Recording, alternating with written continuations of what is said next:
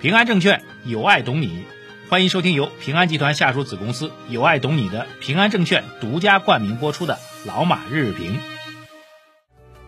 平安证券致力于为客户打造有原则、有专业、有温度、智能化的服务平台。他们也为我们财经马红漫的粉丝打造了夏季特别福利，赶快通过节目下方二维码扫码领取福利，或者前往微信公众号财经马红漫对话框输入平安获取福利详情。好，各位老马日评的听众朋友们，二零二一年的九月二十九号，今天是周三啊。节目一开始来看一下海外市场的表现。那昨天我们休息的时候，海外市场呢真的是风云突变啊。这个美国的国会呢继续。讨论美国这个所谓国债的债务上限的上调的问题，美国的这个财长耶伦呢警告说，如果债务上限不提高啊，就会出现金融危机和灾难啊。这个说法呢，直接导致昨天美国市场给崩掉了，纳斯达克跌了两点八三啊，一个比较明显的一个下跌。那么道琼斯也跌了一点六三，标普五百跌了百分之二点零四啊，这个数据呢创出五月份以来最大跌幅。啊，由此呢，美国市场呢是全线跌没啊，科技股啊、中概股啊也都出现下跌啊。对中国影响呢，当然最直接的就是中概股下跌之后，那透过相关联的这个市场、相关联的个股会给我们 A 股市场造成影响啊。今天呢，讲讲这个债务上限的事情啊。这事儿呢，其实那之前有些朋友给我留言，希望我来讲啊，但是没讲啊。为什么呢？因为这事儿呢，确实跟 A 股关系。直接关系非常小啊，因为它更多的是美国国内的一个事情。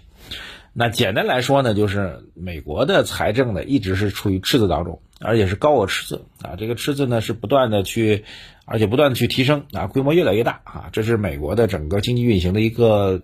状况。当然，这个状况背后呢，其实是因为美元本身是这个强势货币啊，所以他发的债别人都愿意去买啊，他发的债别人作为资本配置来讲都愿意去配。所以就形成了美元借助自己的这个强势美元啊，这个全球最重要货币这个条件，相当于我只负责印拿一张纸，里上上纸上印上绿色的这个油墨啊，我就可以到全世界买东西了。我的债你们都要啊，反正我就维持这样一种高负债啊、高债券，然后这种发展的一个模式啊，这就是美国的一个发展模式。背后的其实就是美元霸权啊，这个美元霸权由此获得的所谓我叫做这个铸币税，铸币税就铸是铸造的铸啊，币是货币的币啊，这个税收，那相当于其实是以很低的成本从别的国家去拿钱拿资产，对吧？那债务上限问题呢？其实目前的美国法定债务上限呢，两年前。呃，已经有两年前的二十二万亿啊，这个提高到了二十二点二十八点四万亿美元啊，但现在问题呢还需要再提高，呃，但是美国国国内最大问题就是美国的这个债务上限提高需要国会去批准啊，国国会去批准，那么国会去批准的话，实际上就意味着美国国内的这个所谓两党的争议就会加大啊。目前状况来讲呢，这个拒绝债务上限提升的肯定是这个在野党啊，就是这个共和党。共和党的所有的参议员和众议员呃众议员一致反对，民主党呢就比较尴尬，但民主党可能会想其他的办法，但现在双方争议很大。但民主党呢也在讲，他说为什么要提高债务上限？他说也不能全怪我们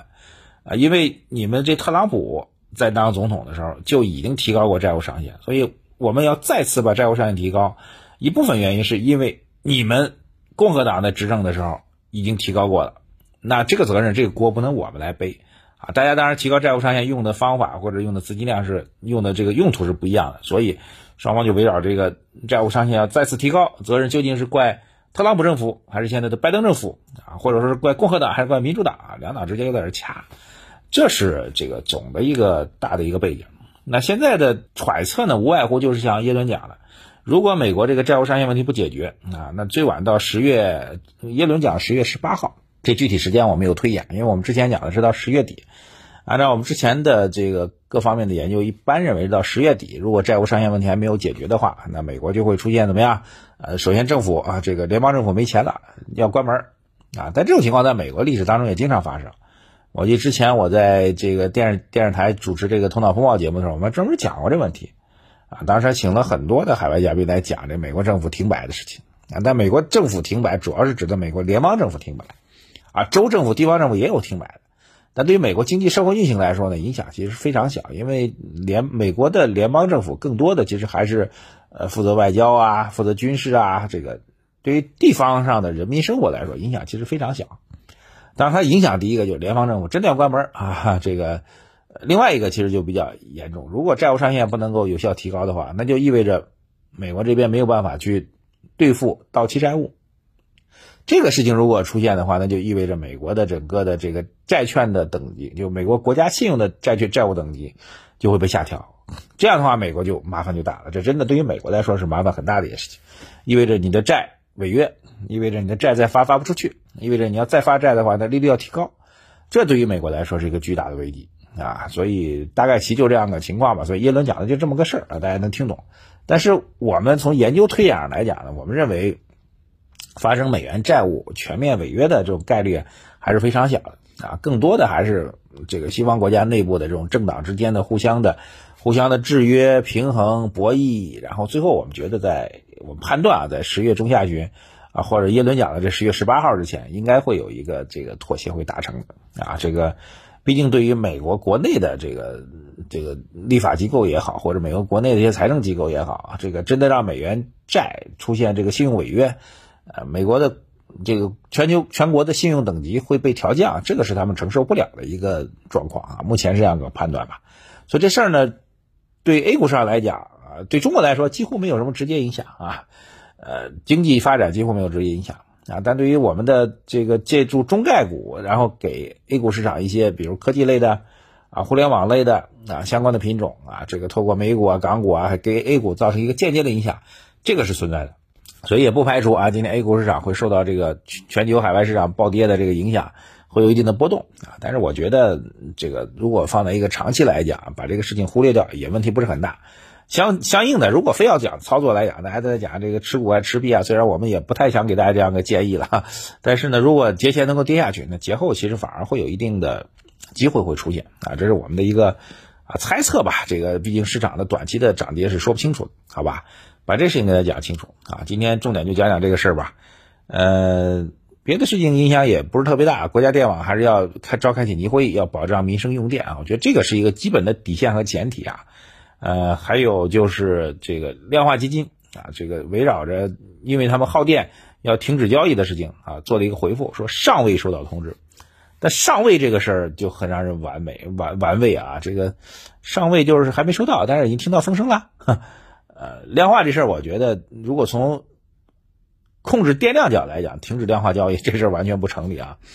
但是量化的普遍的存在，使得散户投资者。愿意去做技术、做趋势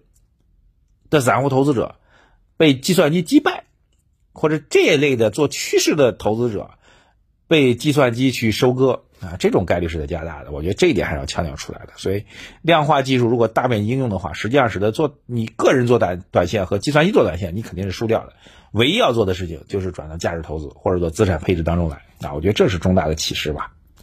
好的，我们。思想会的升级内容啊，这个最近一直在不断增加。我们上市公司的调研内容、产业调研，我们的大咖对谈。呃，不断的在陆续上线，包括我们的读书会内容也是在不断更新，所以抓紧时间加入我们思想会，要多学习才能够获取更多有价值内容啊！我们日播节目呢，更多是围绕着短期的市场的热点新闻，给大家做相关的评论跟解读。要想真正提高您的投资能力，真正从本质上让自己能够顺应这个腥风血雨的市场，一定要多学习啊！参与的方法就是透过微信公众号“财经马红漫”首页底部对话框输入“升级”两个字，来获取我们思想会的链接啊！早点加入，多一点学习，才能够成为一个长期。有可能在市场当中赚钱，并且稳定赚钱的人，谢谢大家，再见。